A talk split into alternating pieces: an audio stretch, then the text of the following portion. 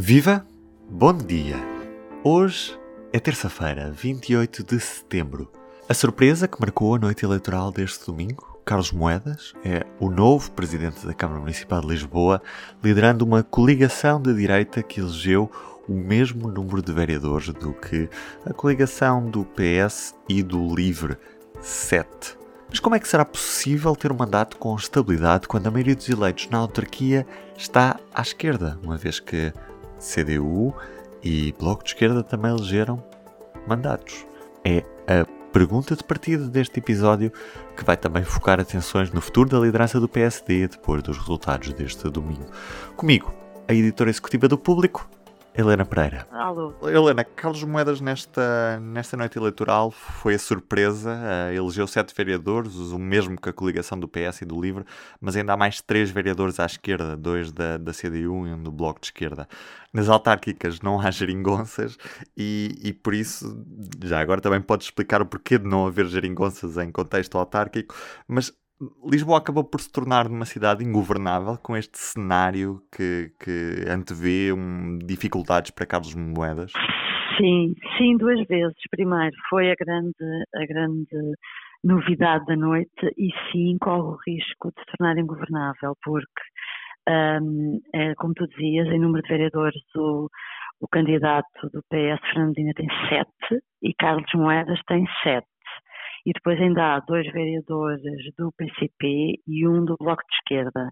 Se nós olharmos para a composição uh, da variação, vemos que há 10 à esquerda e 7 à direita. O problema que nós temos uh, é que uh, a lei eleitoral para a Assembleia da República é diferente da lei eleitoral para as autarquias.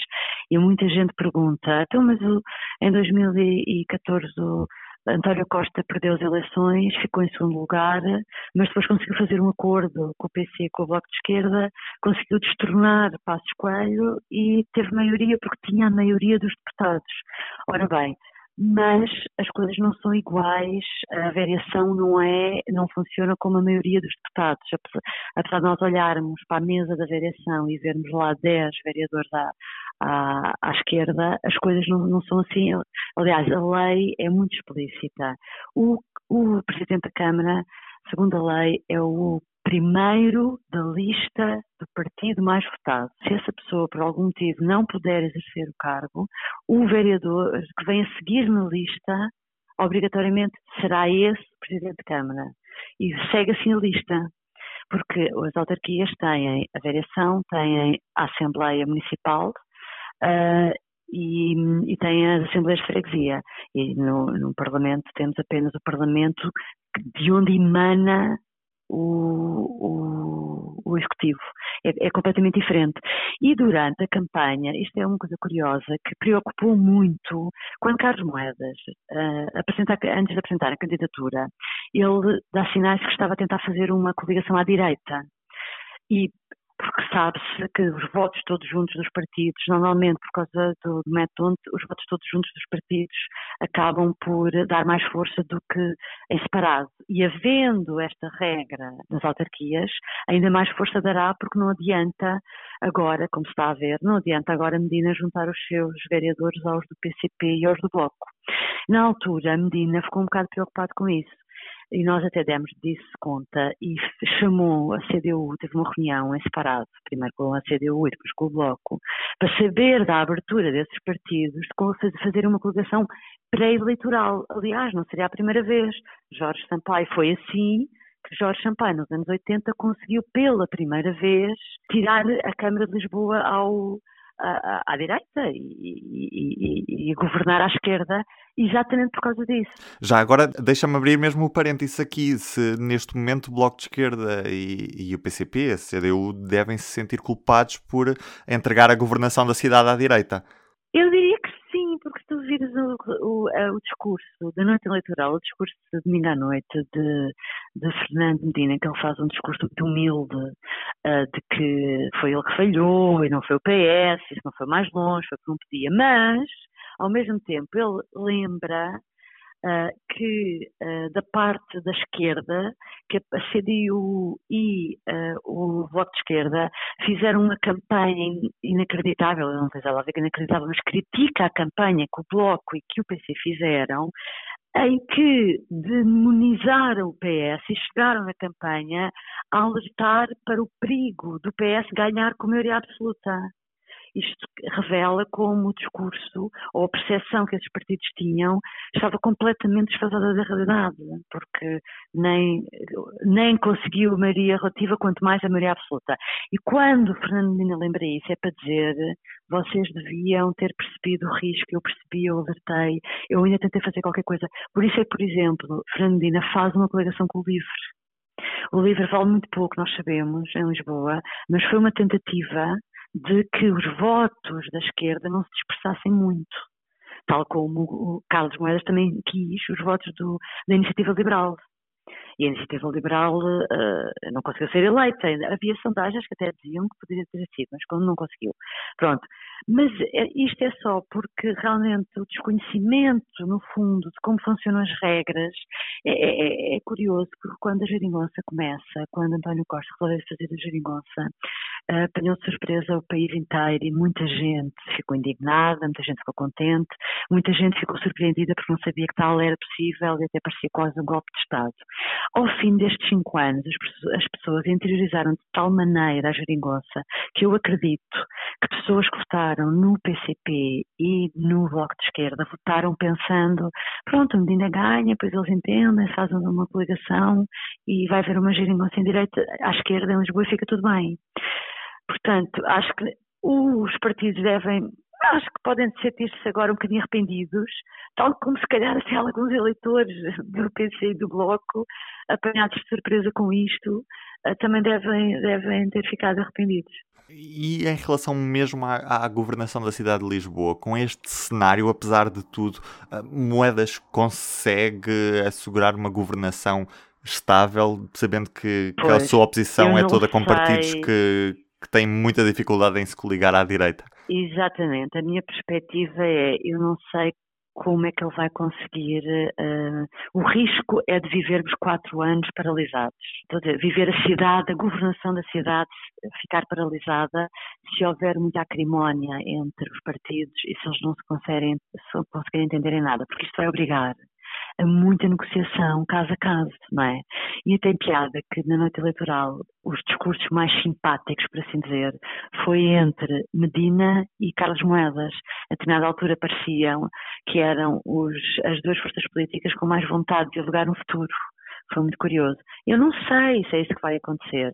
Uh, com quem, a pergunta é, podes-me perguntar, com quem é que Carlos Moedas terá mais facilidade a falar?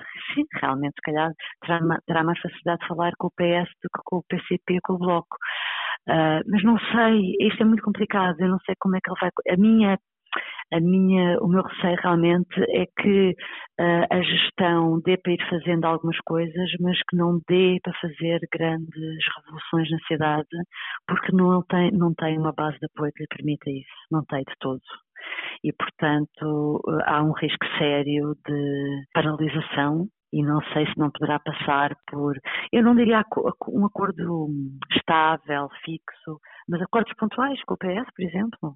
E agora passando do local para o, o, nacional, sabemos que Lisboa vai ter este cenário de governação complicada, mas o PSD, que há dias tinha quase a cabeça de Rui Rio a prémio caso este resultado eleitoral não fosse particularmente bom, como se previa, uh, hoje olhando para estes resultados, percebendo que o PSD conquistou cidades como Coimbra, como Lisboa, uh, que, qual é que é a posição de Rui Rio depois destas eleições e que lugar é que tem a oposição interna que já se estava a preparar de certa forma para avançar depois de um eventual descalabro que não aconteceu. Quer dizer, previa-se que, que Rui Rio tivesse um bocadinho mais de, de, de, peso nestas autárquicas do que nas últimas, porque as últimas foram os piores de sempre da história do PSD. Portanto, uh, seria muito difícil descer a fasquia dos, de 2017, em que teve 89 câmaras. Portanto, uh, previa-se mesmo os seus detratores, como se diz, previam que ele ganhasse um bocadinho. Agora, o facto é ganhar Lisboa, ganhar Coimbra, e ganhar mais câmaras, mas ter mais peso nas capitais de distrito é uma coisa que, que surpreendeu algumas pessoas, nomeadamente os opositores de Rio. E, e, portanto, eu acho que devem estar nesta, neste momento à procura de qual o melhor discurso para ter. E o, o interessante é que já passaram mais de 24 horas e ainda não ouvimos ninguém. Eu acho que eu acho que os opositores de Rio ainda não encontraram o tom certo, ainda não sabem bem o que é que vão dizer, porque é assim, um dos, por exemplo, um dos grandes vencedores da noite é Carlos Moedas, que também era apontado como um possível sucessor de, de Rui Rio. Agora, um homem que acaba de, de, herdar a Câmara de Lisboa, não pode, vai haver congresso ordinário, porque há de dois dois anos, diretas no final do ano, congresso em janeiro, e portanto eu diria que muito dificilmente o autarca recém-eleito não pode agora dizer eu, eu vou, também vou ser líder, quero ser líder do PSD, portanto à partida. O que é que resta? Será que com Carlos Moedas saiu tão bem cotado destas eleições, Paulo Rangel, que era outra possível candidatura, uh, pretende atravessar para daqui a quatro anos ou daqui a alguns anos uh, Carlos Moedas uh, avançar e ele ficar ali no limbo a aguentar este tempo, não sabemos se vai haver eleições antecipadas ou não, e o mais provável é que não haja, e que portanto que esta legislatura vá até ao fim.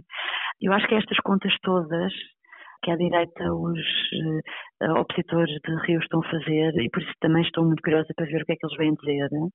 Uh, eles podem vir dizer que isso deve a fatores aos candidatos, à personalidade de cada um dos candidatos, que era muito boa e que foram eles que ganharam as eleições e que não se deve a Rio. E, e, e, na, e na sondagem, por exemplo, feita à boca das urnas ontem à noite, numa das televisões, em que fazia uma pergunta sobre legislativas, apesar de haver esta subida grande do PSD e ao haver surpresas do lado do PSD, Rui Rio continuava com os 28% que normalmente as sondagens têm dado.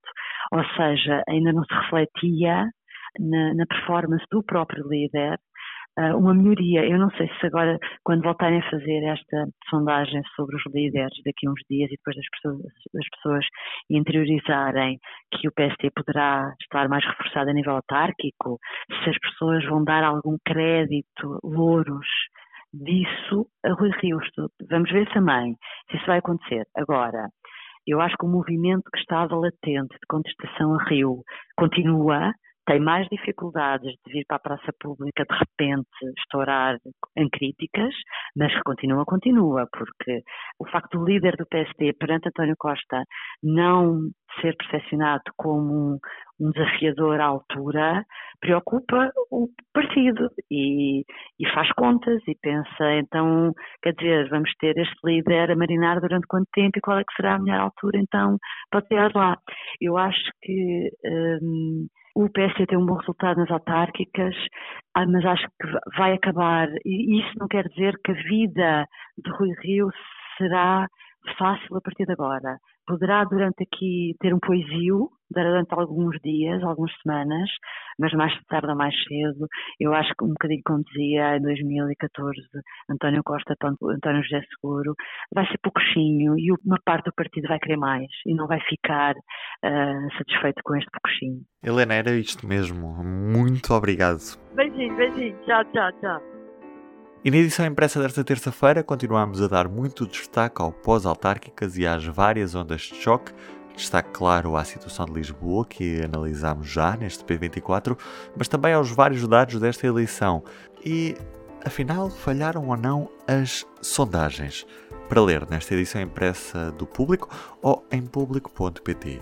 Eu sou o Ruben Martins, resta-me desejar-lhe um bom dia. Estarei de regresso amanhã. Até lá.